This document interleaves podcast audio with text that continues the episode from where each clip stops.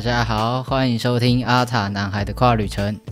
透过这个节目，跟你聊聊那些你想知道的、你不知道的，还有你该知道的跨性别议题，分享我在这条路上的经验故事跟搜集来的医疗资讯，帮助你轻松掌握跨的大小事。无论你是跨性别还是顺性别，快跟着 Devon 一起踏上这段奇幻旅程吧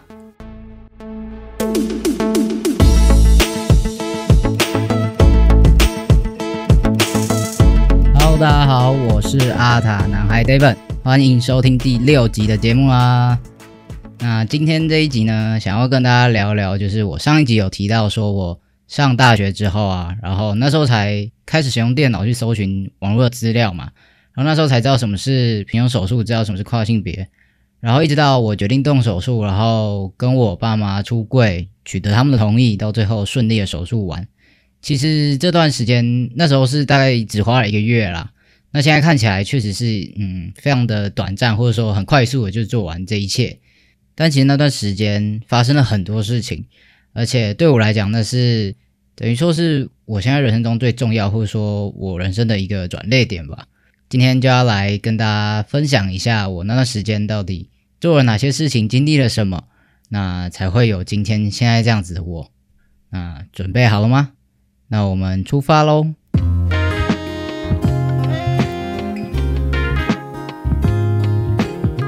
在大学以前呢，就会一直觉得说，呃，我喜欢女生，我跟女生在一起，所以我应该就是女同志吧，我应该就是大家所谓的 T。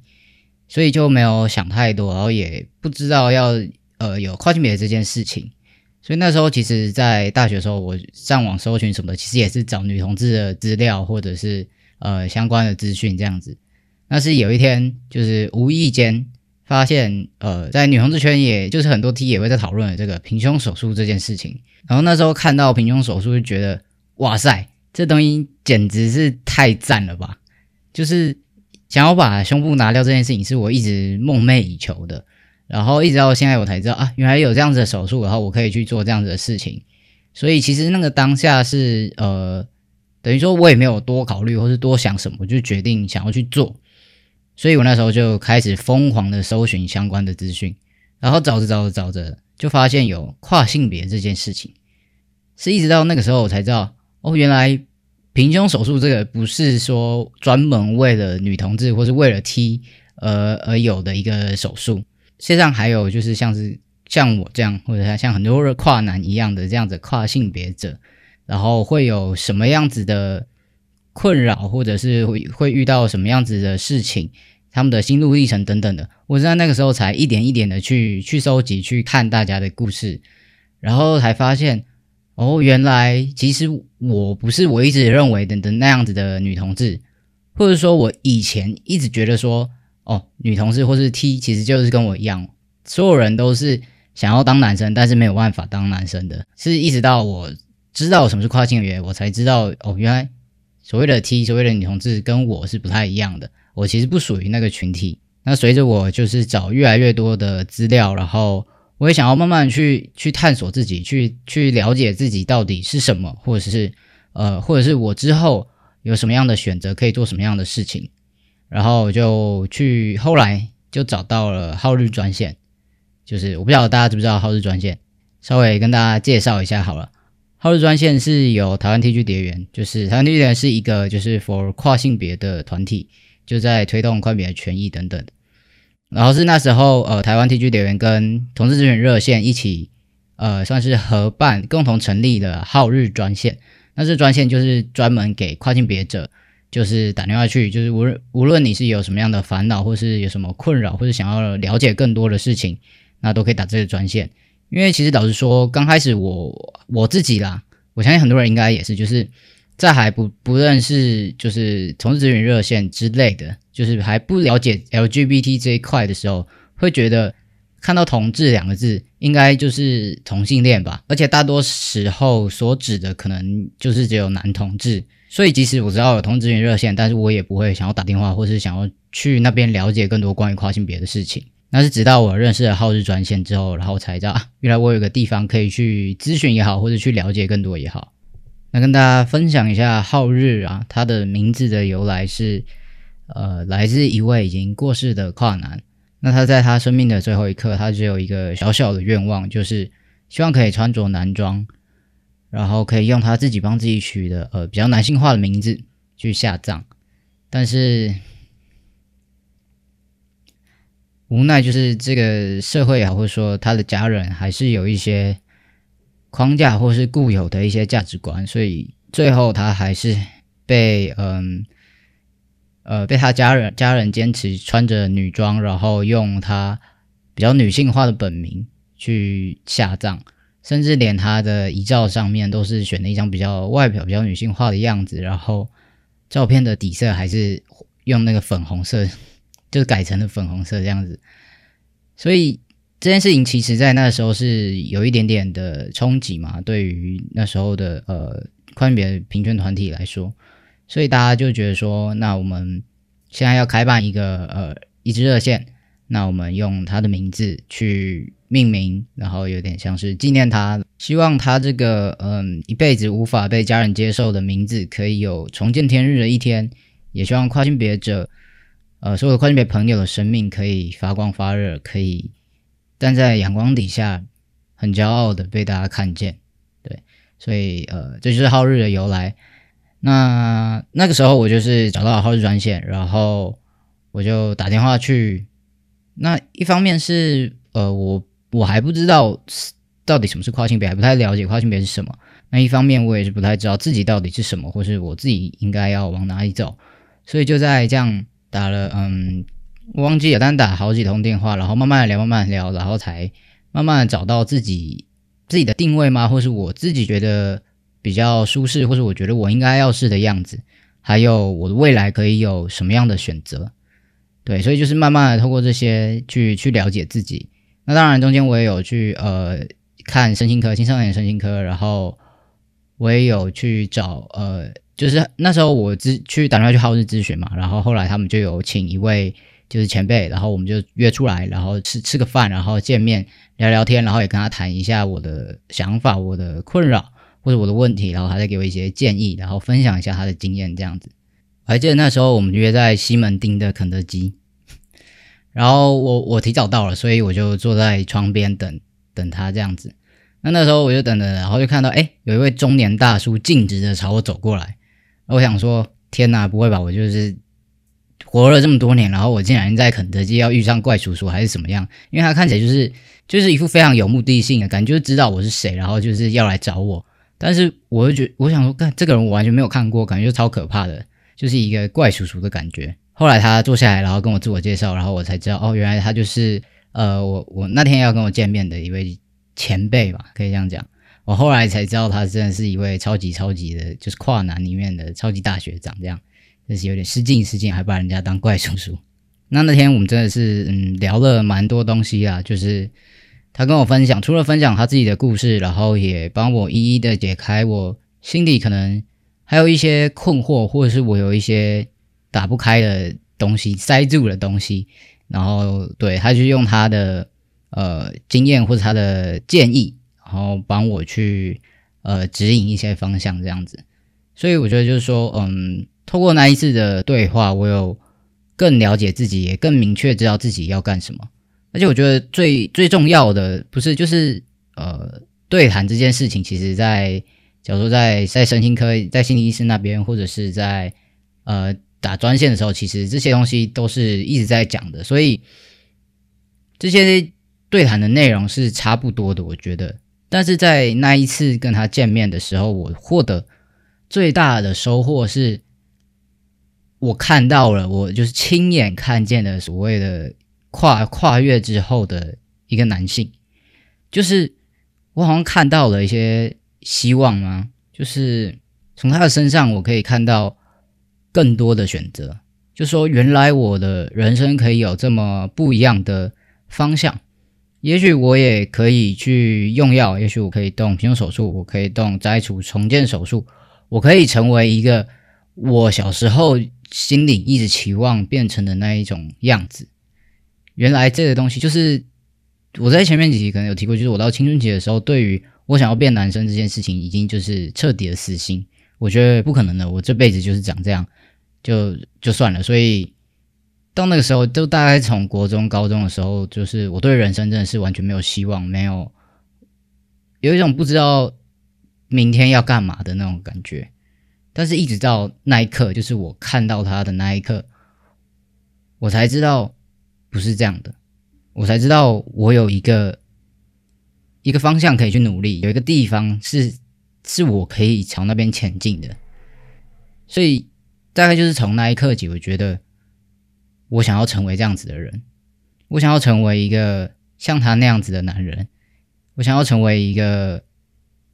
再普通不过的男人。我也想要成为一个可以帮助更多像我一样的人的人，像我一样的人的人，对。所以这也是为什么我现在会决定站出来做这件事情，然后分享我的故事，就是因为在那一刻有人拉了我一把。我也希望我现在如果有能力有这样子的经验，我也希望可以分享给更多人，然后给那些跟我走过一样路的人一些帮助，也拉他们一把。如果这件事情可以有越来越，就是大家都可以这样子，就是我得到一些帮助，所以之后我有能力，我去帮助更多人。那我相信，在跨男、在跨境别者在跨越这条路上，可以有越来越少的挫折或者是困难。那经过了那一次的对谈之后，我就决定我要动平胸手术。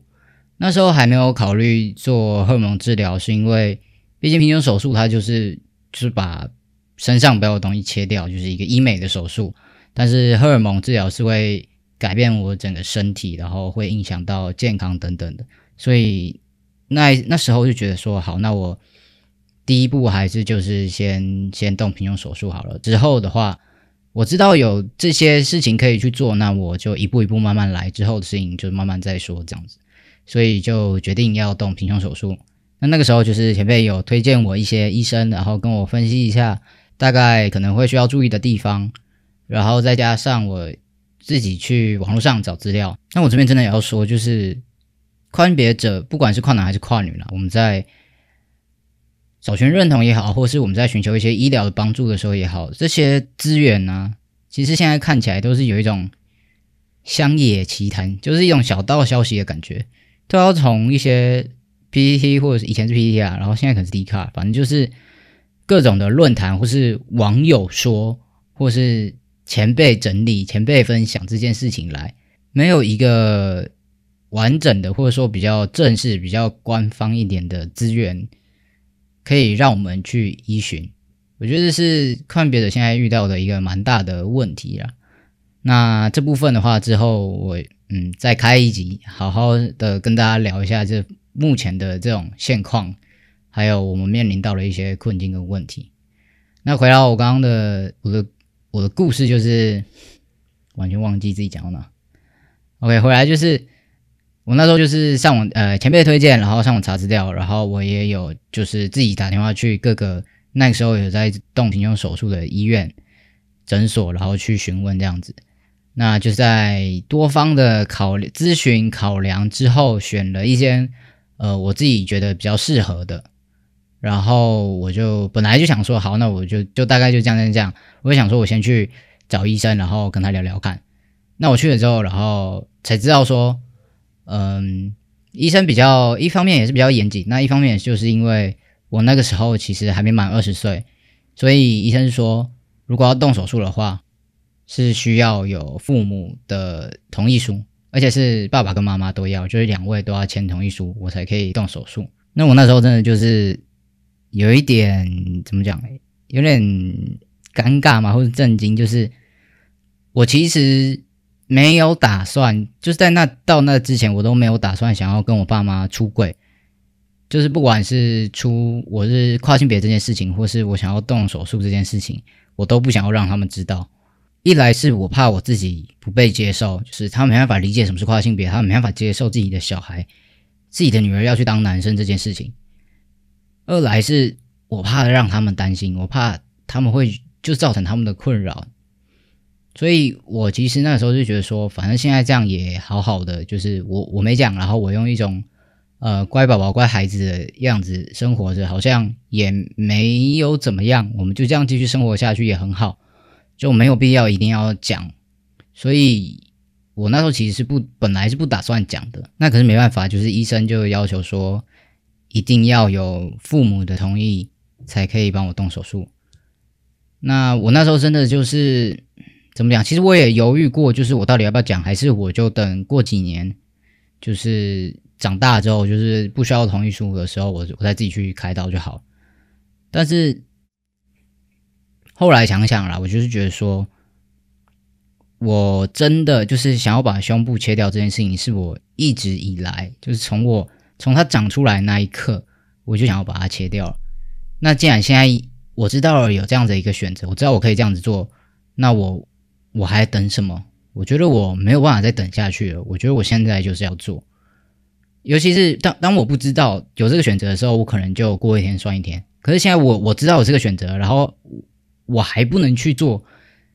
那其实很痛苦。就像你从来没吃过麦当劳，你就不会知道麦当劳有多好吃。但你吃到之后，你知道那有多好吃之后，你就会对它心心念念。大概就是这个感觉，所以。我那时候就觉得不行，我不想再等下去。那再来还有一点就是，我觉得反正迟早得说了吧。就是我爸妈总有一天会知道我我是跨性别，然后我要从女生变成男生这件事情，他们总有一天会发现，总有一天会知道。那既然早说晚说都要说的话，那何不现在就好好的跟他们谈这件事情？所以后来我就我就还是决定要跟他们出柜。那我出柜故事也是也是很长，就是我那时候是传赖，然后写大概几千字的文章给他们。那中间也有一些波折啦，那以后有机会再再好好跟大家分享。反正呢，就是我很幸运的被他们接受。他们说，不管怎么样，不管我想做什么，不管我想变成什么样的人，我永远都是他们的孩子，所以他们会支持我做的任何一个决定。所以。后来就是我爸妈就带着我去找医生去咨询，然后一起去了解这一切的状况，然后陪着我去做呃手术的准备，比如说那时候要去买压力衣，还有术后复原需要的东西等等等等，都是他们两个人陪着我。就是我爸跟我妈每一次，就包括之后动完手术之后的回诊，每一次都是他们两个人都会请假，然后亲自的把我载到台北。对，就是他们真的是，就是不只是接受这样子，我还很支持所有我想做的事情。对我觉得我真的是非常非常的幸运。对，那我刚刚讲到哪里？OK，对他们陪我去准备，然后对，后来就顺利的去动手术。我是在二零一五年的二月的时候动了平胸手术。那平胸手术的具体的流程跟细节呢？我下一集再跟大家完整的介绍一下。那说回来，我自己的故事啊，那时候动完手术，然后因为是要呃平胸手术是要全身麻醉，所以就是在半梦半醒间，我醒来，然后我感觉到就是我手去摸自己的胸部，然后就感觉到是一片平坦，那感觉就是，其实那那时候我还是觉得自己到底是不是在做梦，因为像这样子的梦，我真的是。从小到大已经不知道梦过几次了，就是我我每天都在梦想，说我醒来有一天就会直接就是胸部都不见，所以那那那个时刻我还在想，我到底是做梦还是真的呢？但是突然就啊，那个旁边引流管地方有点痛，然后发现啊，这是真的，就是有一种如释重负的感觉，一个被套在我身上的枷锁，一个一个困着我这么久的一个东西，终于。把它摆脱，或者说从那种从那只里面挣脱出来的感觉，我不止摆脱掉了我的胸部，我也跟那一个一直以来被压抑的自己说再见了。我觉得是，就是那一刻是非常非常非常非常感动，我没办法形容那到底有有多开心，有多爽，就是就真的很爽，就对了。就是跟一切的压力都告别，终于可以喘一口气的感觉了。但其实后来就是醒来之后，然后我还看一下我妈在旁边，我妈在病床旁边，因为是她陪我去开刀的。那看着她的时候，我刚刚心里所有的那种开心兴奋的感觉又全部消失，觉得带着的是那种满满的愧疚感，就是我觉得很对不起他们，他们把我生下来，然后期待我长成一个漂漂亮亮、可可爱爱的小女生，然后我现在变成这样子，我觉得自己好像让他们失望了，我没有做到一个好女儿该有的样子。那我也让他们担心，就是动了一个动了一个这么大的手术，就对对他们来讲啊，这是一个就是在伤害自己身体的事情，所以又让他们担心，然后又让他们失望，然后，但是他们又这么的支持我，就是你懂吗？我那时候就会想想很多，就是会去揣测揣摩他们的心情，就是他们其实很心疼，或是很不希望我做这件事情，但是。因为他们爱我，所以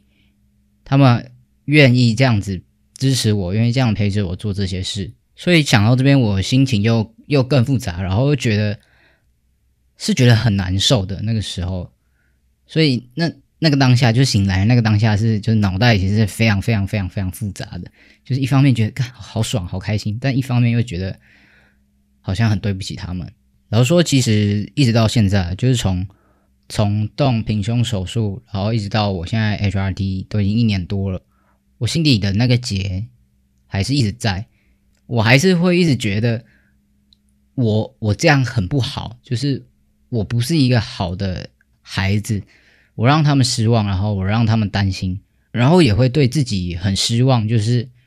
为什么我的人生会遇到这些事情？为什么我要去做这么多会伤害自己，然后伤害我爱的人的事情？为什么要就是花费这么多的心力、时间还有钱，whatever，反正花费这么大的成本，然后就为了搞这件事情，就觉得 why？为什么？为什么我要这样子？就是有时候就是又会这样子一直不不停的质疑自己，就即使到我现在已经用药一年多，然后变成一个很好的样子，但我还是会时不时的怀疑，或者时不时的有一种愧疚感吧。我觉得这就是我要一直去学习的，或者说我要一直去努力的方向。我想我们每一个人心里都有一个过不去的坎，都有一个一个结在那边。那有可能要花一阵子，或是花一辈子去慢慢解开这个结，也没有办法。那就就是要去努力啊！每每个人都有要要做的事情，每个人来到这世界上都是有一些使命的。我觉得，所以就这样吧。我想，那。我觉得我目前能做的就是，就真的就是把自己的身体照顾好，就是用药之后嘛，就是会有一些可能疾病啊或者其他的风险。那我能做的就是把自己身体照顾好，不要让他们担心。那我也希望自己可以变成一个更有自信或是更好的人，可以让他们知道这样子支持我或是这样子一个决定是是对的，是好的，是对我的人生有正面影响的。不要再让他们觉得好像是不是他们做错了什么，所以我才会变成这个样子，或者是他们支持我可能是一件错的决定，导致我变成怎样怎样怎样。好吧，这大概就是我那段时间的一个小故事啦。其实说就是现在说起来是一个月，就是好像蛮快的，但真的是还好那个时候我有找资料，然后认识到热线，呃，认识到同志咨询热线，认识到浩日专线、台湾地区蝶员，然后还有跟。前辈就是坐下来好好聊天，到我去咨询医生、动手术、跟爸妈出柜，到他们的支持、认同等等的。虽然说是短短一个月，但真的那一段时间，所有经历的一切，真的是彻底的改变我的人生。我觉得，要是没有经历过那一些，我可能没办法找到这么清楚的自我认同。虽然到现在可能还没有到非常的，要？一百趴的知道，但就是我有一个，至少我有一个很明确的方向，知道自己是什么，知道自己想要什么，也知道自己可以有什么样的选择。我觉得认知到自己是谁，跟知道自己有什么选择，是呃很多跨性别者在这条路上非常重要的两件事情。太多还在迷惘的人，就是他不知道人生接下来的方向是什么。所以我觉得这也是为什么我想要继续一直分享这些事情，就是希望可以让更多跟我一走过一样路的人知道，其实你有很多不一样的选择，你的人生还有一些不一样的方向可以去走，可以去尝试。那我也希望我今天的这个分享能够帮助到一些人，也希望我的这些故事可以让更多其他可能非跨族群都可以更认识我们的一些处境或是我们的情况，以及我们可能需要什么样子的帮助。好啊，那今天的节目就差不多先跟大家聊到这边。如果有任何问题或是有鼓励的话，或是好批评的话，任何建议都非常欢迎留言告诉我。你可以到我的 Instagram 去留言，也可以在就是 Podcast 下面留言，我都会看，然后我一定会一个一个用心的回复的，好不好？你们的每一句话，我真的都往心底去，真的很谢谢大家，谢谢大家。那也别忘记去追踪我的 Instagram，然后 Podcast 也要订阅给它订起来。那阿塔男孩不定期出发，我们就下一集再见啦，拜拜。